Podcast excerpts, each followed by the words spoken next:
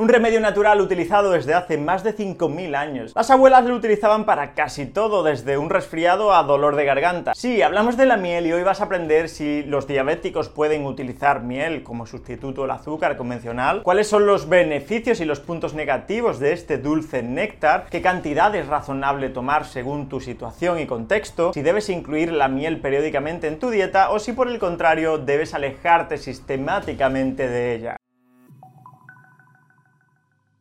Sin duda el principal punto negativo de la miel es precisamente la cantidad de azúcares simples que contiene. Hasta el 97% del peso en seco de la miel son carbohidratos y solo un 3% supone otras cosas como proteína, vitaminas, minerales y antioxidantes. Entre los carbohidratos que posee, los dos más frecuentes son fructosa y glucosa, que suponen entre los dos el 80% del peso en seco de la miel. Y sí, también tiene pequeñas cantidades de sacarosa, galactosa, trealosa o maltriosa, que son otros azúcares simples para que te hagas una idea, de cada 100 gramos de miel, aunque esto tiene sus matices, 40 gramos aproximadamente será fructosa y otros 40 gramos será glucosa. Ese es el principal punto negativo, ya que vivimos en una sociedad que ya abusa de azúcares simples, siendo los ultraprocesados los principales culpables de que sobrepasemos con mucho la ingesta recomendada de azúcares. Sin embargo, y por dar un punto de contraste, hay grupos de población como los Hadza en Tanzania que en algunas épocas del año cubren con miel hasta el 15%, a veces incluso más, de la energía de su dieta. En una dieta de 2.000 calorías esto supondría unas 300 calorías procedentes de la miel o unos 100 gramos de miel diarios, una cantidad bastante considerable. Y por supuesto su composición corporal es muy buena y su riesgo de enfermedades como infarto, como demencia,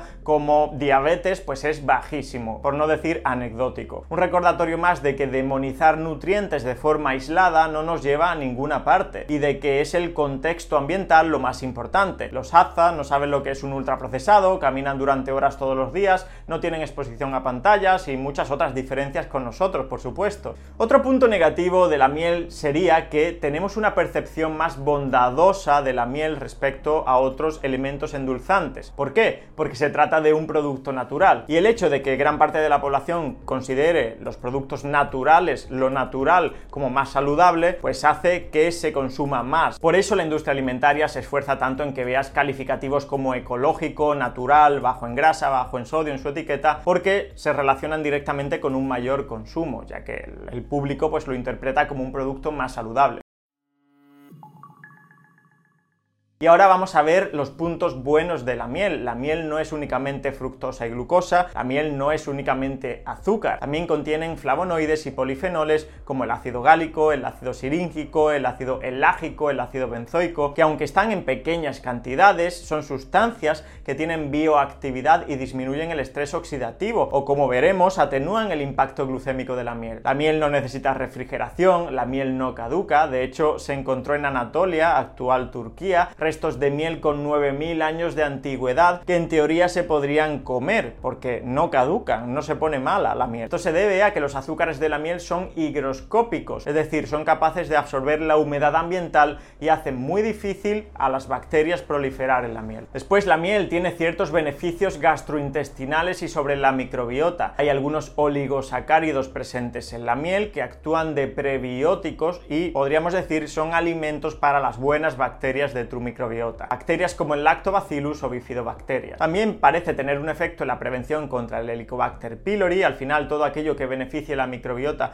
va a ayudar a prevenir el Helicobacter pylori, y hay evidencia de que la miel en niños acorta los días de diarrea cuando tenemos una gastroenteritis. Hablemos ahora de miel y control glucémico, porque sorprendentemente, a mí me sorprendió mucho cuando lo leí, existen multitud de estudios en los que se utiliza la miel en pacientes con diabetes tipo 1 y tipo 2 con vistas a mejorar su control glucémico, ojo. Os estaréis preguntando cómo demonios un alimento que es casi en su totalidad glucosa y fructosa puede mejorar de alguna forma el control glucémico. Si realmente lo que debería ocurrir es todo lo contrario, ¿no? Pues bueno, los resultados os sorprenderían. La principal hipótesis es que la combinación de fructosa, que tiene un índice glucémico más bajo que la glucosa, junto con minerales como el selenio, zinc, cobre, vanadio presentes en la miel y otras sustancias antioxidantes como ácidos fenólicos y flavonoides, generan una respuesta glucémica menor, bastante menor al azúcar de mesa u otros endulzantes calóricos como la glucosa o la dextrosa. La clave está en que estos estudios siempre suelen comparar la miel con otros endulzantes calóricos como el azúcar de mesa. Y de hecho, si comparamos la miel con el azúcar de mesa, vemos que la miel tiene un índice glucémico ligeramente inferior, unas 90 calorías menos por cada 100 gramos de producto y un perfil nutricional más interesante, podemos decirlo así, aunque tampoco extraordinario. Lo que se puede deducir de los estudios clínicos realizados es que cuando se compara la miel con sacarosa, es decir, azúcar de mesa, los resultados en cuanto a peso, control del azúcar en sangre, colesterol y triglicéridos suelen ser más favorables a la miel. Y ojo, esto no quiere decir que haya que recomendar tomar miel a los pacientes diabéticos ni mucho menos, pero tampoco equipararía la miel al azúcar de mesa. Aún así, de forma sorprendente, hay muchos estudios indexados que defienden el uso de la miel en pacientes diabéticos, como podéis ver en este párrafo. Y también tenemos muchos estudios preclínicos en animales que nos dicen que la miel tiene efectos antioxidantes, efectos hepatoprotectores, protectores del hígado, cardioprotectores, antibacterianos, antiinflamatorios e incluso antitumorales. Pero como siempre decimos, la aplicabilidad de estos estudios en humanos es muy limitada, así que no podemos decir a día de hoy que la miel pueda servir para curar o para prevenir patologías como se ha pensado históricamente. Como apunte, la miel monofloral tiene más actividad antibacteriana debido a compuestos como la glucosa oxidasa, el peróxido de hidrógeno y compuestos fenólicos como la pinocembrina que actúan contra las bacterias. Algunas bacterias contra las que la miel tiene cierta actividad y que son muy importantes en medicina son el Helicobacter pylori, la Pseudomonas aeruginosa o la Salmonella entérica. Pero ojo, ni se te ocurra dejar ningún antibiótico para tomar miel. No lo hagas. Y también tendría cierto efecto antifúngico contra algunas variedades de cándida.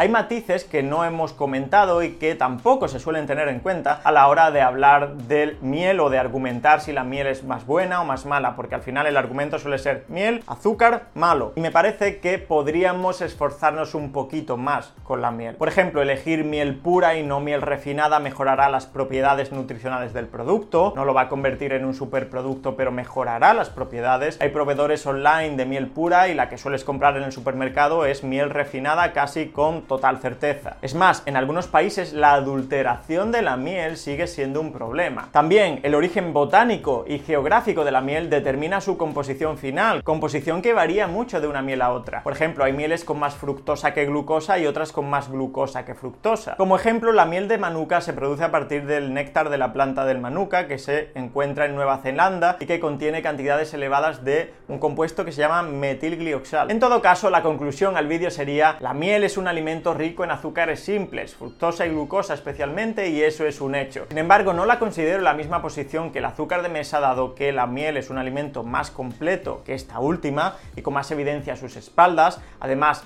mientras que el azúcar es siempre azúcar, no todas las mieles son iguales. Si bien tampoco hay que dar crédito a aquellos que utilizan la miel para curar cualquier problema de salud, desde resfriados hasta heridas o dolor de garganta, o que se atiborran de miel agarrándose a que es un alimento, un producto natural. Así que, ¿puede utilizar la miel como endulzante? Pues sí, puedes utilizar la miel como endulzante realmente. ¿En qué cantidad? Eso dependerá de tu contexto. ¿Eres una persona sedentaria que no suele entrenar? Entonces no sobrepases los 15 a 20 gramos de miel diarios, lo que te da para endulzar un yogur el café o quizás alguna infusión y ya está. ¿Eres una persona activa que además entrena más de 3 o 4 horas por semana? Pues entonces siempre y cuando tengas sentido común y no te tomes 150 gramos de miel al día, puedes utilizar la miel como endulzante sin miedo a que vaya a perjudicar tu salud de ninguna de las maneras. No es un alimento que haya que demonizar ni podemos ponerla en el mismo lugar que ultraprocesados o que azúcar de mesa. El discurso nutricional tiene que ser mucho más amplio. No podemos centrarnos en azúcar simple, malo. Para un competidor, para un triatleta, para un crossfitter, para alguien que tenga un trabajo muy extenuante